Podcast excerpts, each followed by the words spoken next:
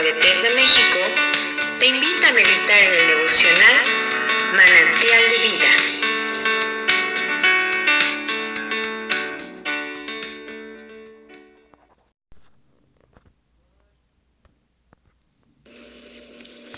Buenos días hermanos, es un gusto saludarles y poder compartir el día de hoy eh, sobre el capítulo número 6 del libro del profeta Amós. Vamos a tomar lectura y después vamos a reflexionar en algunas ideas. Dice así, hay de los que viven tranquilos en Sión y de los que viven confiados en el monte de Samaria. Hay de los notables de la nación más importante a quienes acude el pueblo de Israel. Pasen a Calné y obsérvenla. Vayan de allí a Hamad la grande. Bajen luego a Gad de los filisteos. ¿Acaso son ustedes superiores a estos reinos? ¿O es más grande su territorio que el de ustedes? Ustedes creen alejar el día de la desgracia, pero están acercando el imperio de la violencia. Ustedes se acuestan en camas incrustadas de marfil y se arrellanan en divanes que comen corderos selectos y terneros engordados, que, a la manera de David, improvisan canciones al son de la cítara e inventan instrumentos musicales, que beben vino en tazones y se perfuman con las esencias más finas sin afligirse por la ruina de José. Marcharán a la cabeza de los desterrados, y así terminará el banquete de los holgazanes. El Señor Omnipotente jura por sí mismo, esto afirma el Señor Dios Todopoderoso. Yo detesto la arrogancia de Jacob, yo aborrezco sus fortalezas. Por eso entregaré la ciudad al enemigo con todo lo que hay en ella. Sucederá que si en una casa quedan diez hombres con vida, todos morirán. Y cuando vengan a la casa para levantar los cadáveres y quemarlos, algún pariente le preguntará a otro que ande en la casa, ¿queda alguien más contigo? Y aquel le responderá, no. Entonces le dirá, cállate, no vayamos a mencionar el nombre del Señor. Mira, el Señor da la orden de golpear la casa grande hasta hacerla añicos y de hacer trizas la casa pequeña. ¿Acaso galopan los caballos por las rocas o se ara en estas con bueyes? Pero ustedes han convertido el derecho en veneno y la amargura y en amargura el fruto de la justicia.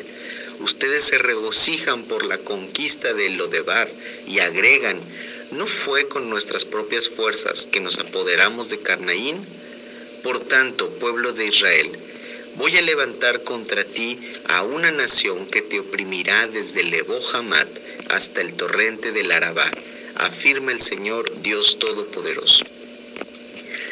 Muy bien, amados hermanos, pues en esta lectura, como hemos platicado con los profetas, hay, hay una serie de sentencias de parte de Dios, de llamadas de atención, jalados, jalones de oreja, diríamos, hacia el pueblo de Israel.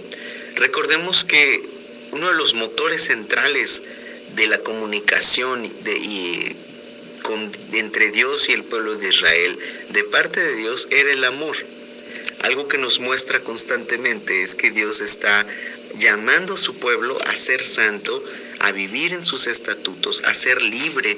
Y eso lo vamos a ver continuamente, al mismo tiempo que vamos a ver un pueblo de Israel distraído, eh, sin compromiso a Dios, como si ignorara su identidad, ¿no? Como si es necesario llegar a, una, a un castigo o llegar a una reprensión a nivel pueblo, a nivel ciudades, eh, en las cuales ellos puedan darse cuenta quién es Dios. La historia en la Biblia nos deja ver que es así, que aunque permanecen un par de fieles, un, grupo de gente que en verdad ama a Dios, que en verdad está buscando su gloria y, y, y, que su reino se manifieste, vemos a otro pueblo, inclusive reyes, que están distraídos, que se glorían con las desgracias de otros pueblos y que se jactan de que como si ellos hubieran sido los victoriosos. En lugar de darle un lugar a Dios, en lugar de dar, reconocer que es Dios quien ha sido, quien ha intervenido a su favor. Y eso me deja ver, y eso me recuerda cuántas veces nosotros vamos por la vida de manera cotidiana, en nuestra rutina diaria, y empezamos a sentirnos merecedores de algún favor, empezamos a sentirnos eh, victoriosos de victorias ajenas. Y la reflexión de esta mañana es a reconocer al Señor en todos nuestros caminos. La reflexión y el llamado de esta mañana, porque inclusive, si recuerdan, él dice, ustedes, el texto dice, ustedes se acuestan en camas incrustadas de marfil y se arrellanan en divanes que comen corderos selectos y terneros engordados. De alguna manera habla de, de, un pueblo en el cual un grupo de ese pueblo, sobre todo enfocado a ellos, es próspero. Tiene recursos para poder escoger corderos, recursos para tirarse en sus divanes y cantar y hacer instrumentos. Dice que beben en copas y uno pensaría, bueno, ¿está mal disfrutar de esa abundancia o cuál es la reprensión en verdad? La reprensión en verdad podríamos identificarla como ese caminar como los caballos cuando les tapan los ojos, ¿no? Siguen una dirección, pero realmente están ignorando todo lo que está pasando a su alrededor. Y esta mañana, hermano, me gustaría que pudiéramos aferrarnos a dos ideas. Número uno, el reconocer que es Dios, que todo viene de parte de Dios. Lo bueno para compartir y agradecer, lo malo para aprender y agradecer. Lo que consideraríamos malo o complicado para aprender y agradecer. El agradecimiento entonces va a ser un eje que se va a manifestar en todo momento, que debiera crecer en nuestro corazón en todo momento. Y a lo mejor es fácil decir, si sí, hermanito, usted agradezca por ahí, no importa lo que esté pasando, usted tranquilo como si fuera, eh, como si no sintiera, ¿verdad? Pero el Señor en verdad nos nos está llamando a conocerle, a buscarle de tal manera que las diferentes circunstancias que aún nos puedan tomar por sorpresa, que aún en esas circunstancias podamos ser bendecidos con su acompañamiento y con la confianza de saber que Él está con nosotros. Y por otro lado, otra de las sentencias que el Señor está mostrando a través de Amós es desde un pueblo que está ignorando la necesidad que le rodea, que se jacta de victorias que no son suyas, pero que además no está viendo la necesidad que le está rodeando. Y recordemos que hemos platicado que una de las características que diferenciaba al pueblo de Israel respecto a los estatutos de Dios es que el Señor les llamaba a cuidar y atender a los huérfanos, a las viudas, a los extranjeros, a todas esas comunidades que llamaríamos hoy en día vulnerables. El Señor le pedía y le decía al pueblo de Israel que no se olvidara de ellos. Y tenemos este contraste en el cual hay desgracia en pueblos cercanos, en el cual hay necesidad, como siempre ha habido a lo largo de la historia, y un grupo de personas que en lugar de tocar su corazón, en lugar de compartir, de buscar, está más preocupado por qué vino va a tomar hoy. Eh, recordemos que el vino era una bebida eh, muy común en el antiguo e inclusive hoy en día, ¿no? En las culturas del Medio Oriente es algo muy común. Eh, por eso el vino. ¿Qué vino escoger? ¿Qué carnero escoger? ¿Qué canción van a inventar?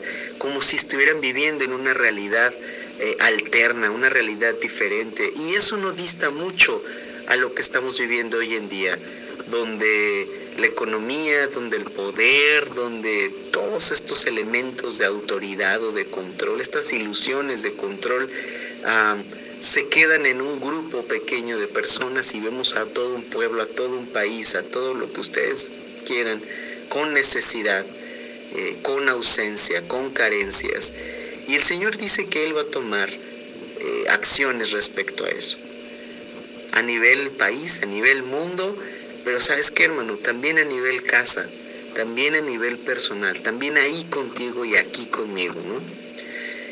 Que el Señor nos ayude a que el Señor nos, que nos dé corazones compasivos, corazones sensibles a la necesidad, ojos sensibles, corazones que se duelan con los que se duelen, que estemos dispuestos a compartir, que estemos dispuestos a agradecer en todo momento, pero no ignorar lo que nos rodea. En algún momento leía que nosotros podemos ser las manos de Dios en el sentido de ser utilizados por Él para bendición de otros. Entonces, así es mi hermano, que el Señor nos conceda ser colaboradores con Él, junto con Él. Si hay necesidad a tu alrededor y tú puedes hacer algo, por muy pequeño que sea, hazlo. El Señor te va a bendecir y agradece en todo momento. Y que no nos pase como estas personas que describe el profeta Amos, que están preocupados por banalidades en un mundo donde hay necesidad. Que el Señor les bendiga, les mando saludos, yo soy Ángel David Monroy y saludos desde Hermosillo, Sonora.